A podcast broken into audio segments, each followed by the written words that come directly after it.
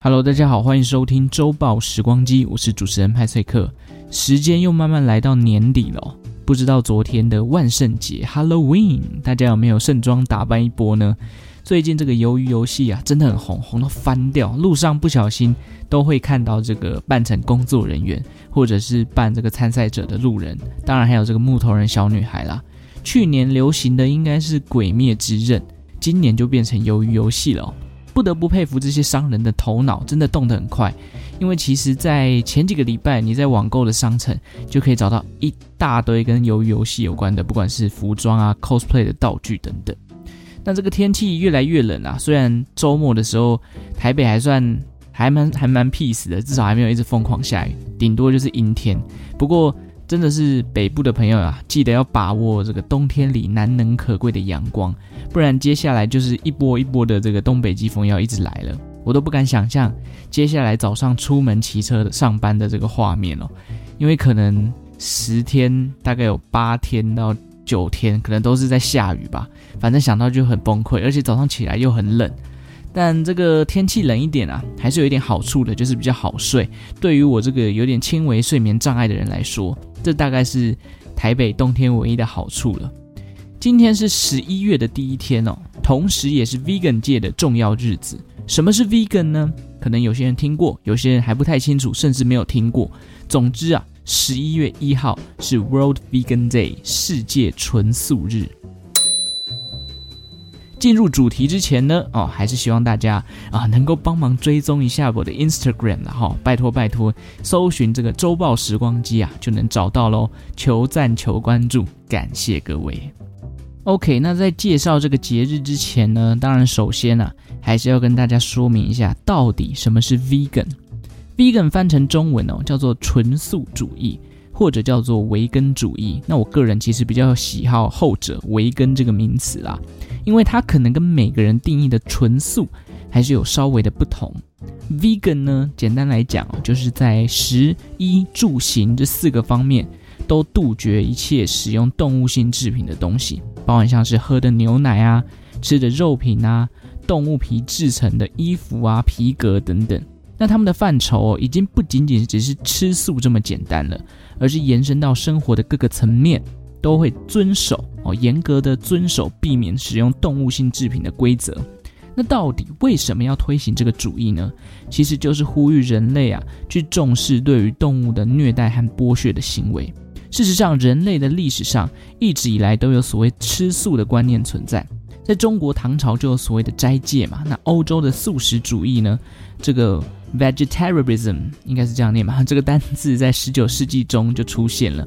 然而，最早出现 vegan 这样的生活风格啊，是要等到一九四四年左右，有一位英国人叫做 Donald Watson，他跟他的妻子 Dorothy Morgan 一起创造的。那 Watson 这个人呢，当时是素食协会的成员之一。不过，当时吃素的这个素食主义啊，并没有禁止所谓的乳制品，也就是起司啊、牛奶等等，他没有禁止。因此，Watson 提出了哦，把这个素食主义这个单字给浓缩的风格啊，叫做 vegan，来区分两者。但他提出 vegan 这个单字的时候呢，其实 vegan 只是强调说，我们也不吃乳制品。直到一九五一年的时候，素食协会才将 vegan 的定义再度进化，不只是不吃这个牛奶或乳酪，而是变成一种反对人类对动物剥削的生活风格。一直到近几年哦，vegan 的发展也越来越多人知道了，而且在世界各地，呃，这个怎么样，遍地开花。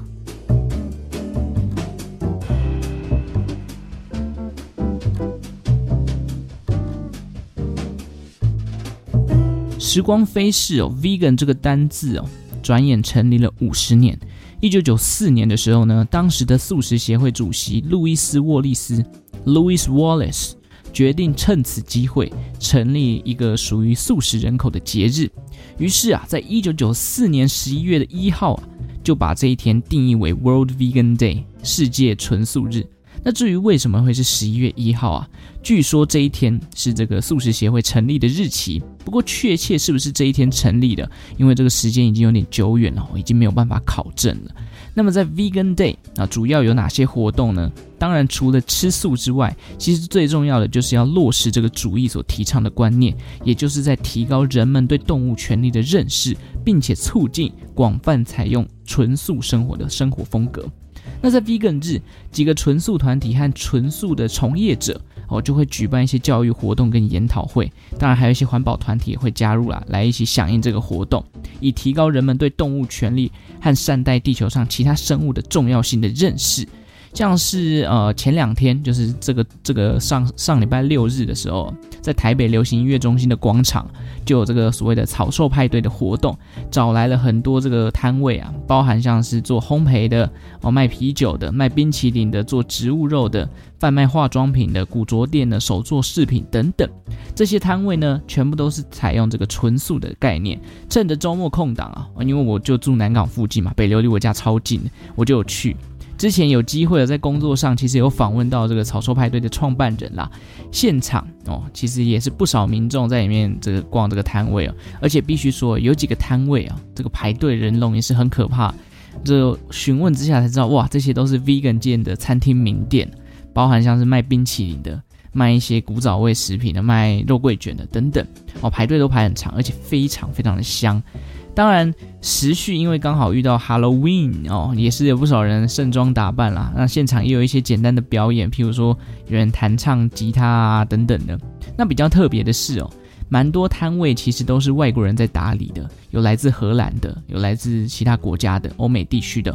其实台湾有很多纯素的这个餐酒馆哦，都是所谓提倡 vegan 饮食的店家。这个活动啊，也跟台湾动物平权促进会还有友善动物协会。合作啊，赞助来去设置摊位跟举办一些活动啊，来提升民众对于纯素食以及友善对待动物的意识。那其实去了一下，我觉得也蛮好玩的哦，就是你会看到很多人都是也会去想要去了解一下，哎，他们这个植物肉是怎么生产的啊，然后去尝试一下这个纯素做出来的料理等等的。我个人有去。这个买了一球冰淇淋来吃啊，因为刚好那时候去的时候是下午两点多，我已经吃过午餐了，所以没有很饿。但是真的现场还是蛮香的，而且那个肉桂卷真的是排的要死。然后也得知哦，这个都是吃素的人非常爱的一家店。接下来如果有机会呢，我有把这家店加到我自己的收藏名单，有机会哪一天可以去吃吃看。以上就是对于这个 Vegan 日的简单介绍啦。其实之前工作上，就像我刚刚讲的，有机会访问到这个草说派对的创办人哦，他本身也是从事 Vegan 的人。我不知道听众们对于吃素的人哦，有没有什么刻板的印象，还是什么样的概念，或者是人生哦，怎么会觉得怎么可以没有肉？但其实，在访谈 Vegan 人士的过程当中啊，光是第一印象就打破我对吃素的人的看法了。我先说我自己对于吃素的人也有一些刻板印象，就是会觉得。哦，整个人看起来比较，呃，比较朴素啊啊，穿着打扮比较简单等等。但是草兽派对的创办人，哦，他的装扮真的是很潮啊，耳环啊、古着啊，很有态度的刺青等等。然后讲话聊天的过程哦，也是充满自己的生活态度的风格。如果今天不是先知道访谈的主题是 vegan，我真的会以为他今天是哪个独立乐团的乐手等等的。哦，至于无肉不欢这件事情呢，派翠克我个人其实真的还好。因为小弟啊，然后这个家里哦，老爸就是吃素的啊，从小就跟着老爸的缘故，所以小时候家里满场的饭菜都是这个素食。吃久了你会觉得，呃，某一餐没有吃到肉好像也还好。长大后觉得没吃肉，嗯，感觉也还好啊，没什么关系。我觉得这种东西哦，都是习惯的问题啊。你可能从小就觉得哦，肉很好吃，所以你久而久之就会觉得有一餐没有肉，你就好像没有吃到该吃的东西等等。但其实事实上没有那么难以接受啦。接下来哦，来跟大家分享几个有关 vegan 的一些算是冷知识好了。OK，第一个要分享的是呢，vegan 的人士啊，他们是吃五辛的哦。这个也是我上面提到的访问当中所得到的一个新知识啊。其实也不算新知，是我自己新的认知，因为我爸本身是因为宗教因素才选择吃素的。那么在佛教的规定里头，五辛。也就是大蒜啊、葱啊、韭菜等等是不能够食用的。据说这几种香料会勾起你心中的七情六欲，会去影响到我们佛门的修行。那随着时间的传承呢，这个传统的文化也变成了佛教里面既定的一个规范了。然而，vegan 它没有什么修行啊，或者是宗教的因素，加上葱蒜这些东西啊，也不是来自于动物啊，所以对他们来讲，这本来就是可以吃的。那第二个哦，是关于这个食品的部分，蜂蜜。哦，这个食品到底算不算是素食呢？似乎在 vegan 界啊，也是讨论的蛮普遍的。当中一直存在着两种的不同的声音啊，主要是蜂蜜哦，很常会加在一些食物当中，好比像是蜂蜜燕麦、蜂蜜柠檬、蜂蜜蛋糕等等。它本身呢，蜂蜜的生产到底算不算是一种对于动物的危害？其实，大部分的素食主义者哦，已经逐渐不食用蜂蜜了。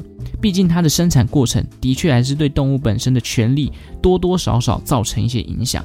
例如，像是养蜂人啊，为了要生产蜂蜜，他可能要避免这个蜂王不小心飞走啊。如果飞走，就没有办法继续产了，所以就会剪掉这个蜂王的翅膀，又或者避免这个蜜蜂群聚哦，产生一些相关的疾病，造成这个蜜蜂大量死亡。所以他们会哦、对这些蜜蜂喷洒抗生素等等，加上其实蜂蜜的替代性产品也不少，例如说果糖啊、蜂糖等等，所以其实还有很多其他的选择。因此近几年来，vegan 人士呢也逐渐淘汰对于蜂蜜相关的饮食了，连同其他有关于这个蜂蜜的产品哦，譬如说蜂王乳、蜂胶啊等等的，也一并淘汰。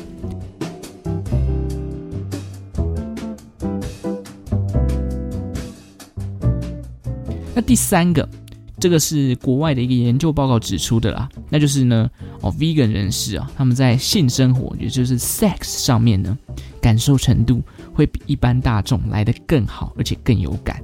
这个实验呢，当初是怎么做的？他们当初这些科学家找来了一群猴子，并将它们分为 A、B 两群。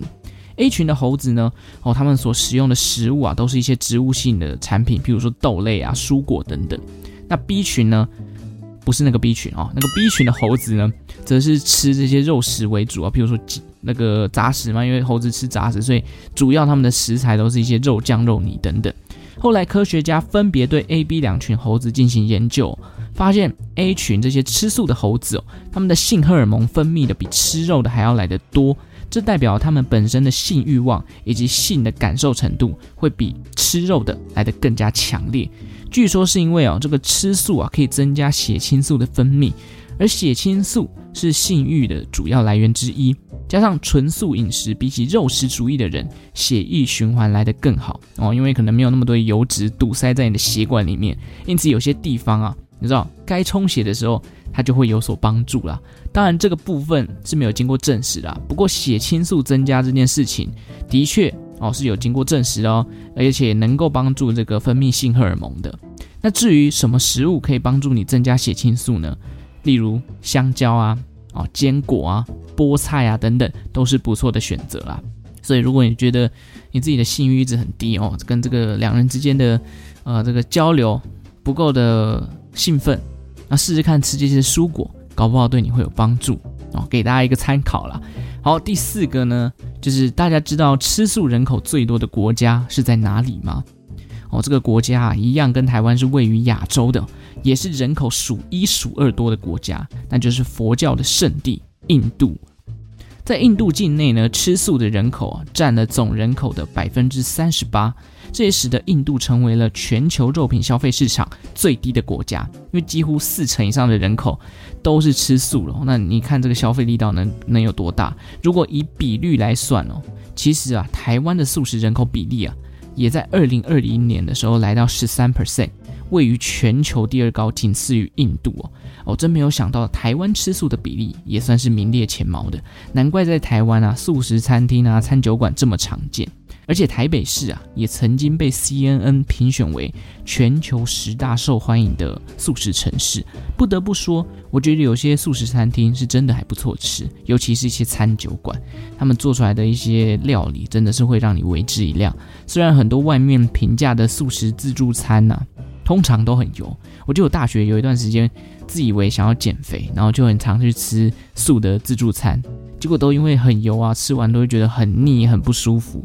所以奉劝大家，自助餐要挑就要挑那种看起来真的比较不好吃的东西，至少它比较健康，比较养生啦。但还是不代表说素食餐厅都这样，因为你还是可以去找找那种简单的那种小吃店啊，或者是素食餐厅，我真的也挺不赖的。之前呢，也访问过一些做这个素食料理的，呃，这个呃绿色餐厅哦，哦，他们提供的那些料理，我也是觉得哦，都好好吃哦，什么棒蛋糕啊，然后一些。呃，素的这个麻油面线哦，都是让人家觉得好赞。现在想起来，新店有一家叫做原萃素食坊，那时候他烤了一盘甜点给我吃。现在想起来还是觉得哦，有空一定要再去吃一下。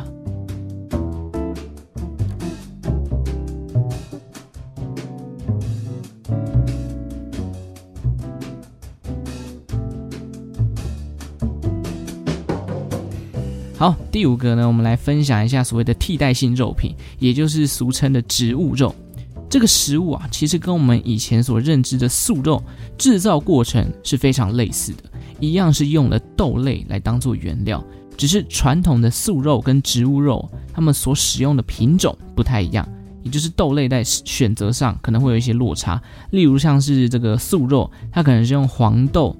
那植物肉呢？它可能掺了豌豆啊、小麦啊、马铃薯等等，这个口感上面就会有一些落差了。必须说，我有一次因缘际会下，在松烟附近的一家啊、呃、这个素食餐酒馆，第一次吃到了植物肉，我也是哇，这这真的是植物肉吗？想说店家这样犯法，直接拿鸡肉来卖，而且口感。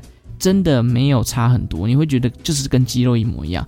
植物肉真的跟平常的肉类的味道可以说是一模一样，至少口感上面，我觉得如果你没有特别跟他讲说是植物肉，他会分不出来的，只差他没有血丝了吧。不过植物肉令人最大的诟病哦，据说就是钠含量有点过高啦，因为它毕竟是加工食品，那要让它比较好吃一点，下手可能多少都要重一点。但它的确是 vegan 以及解决碳排放等环境问题的方式之一哦。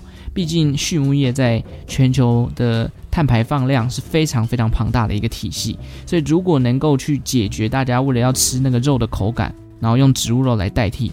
或许可以多多少少解决碳排放的问题。未来十年，植物肉会不会有机会成为主流？那就拭目以待喽。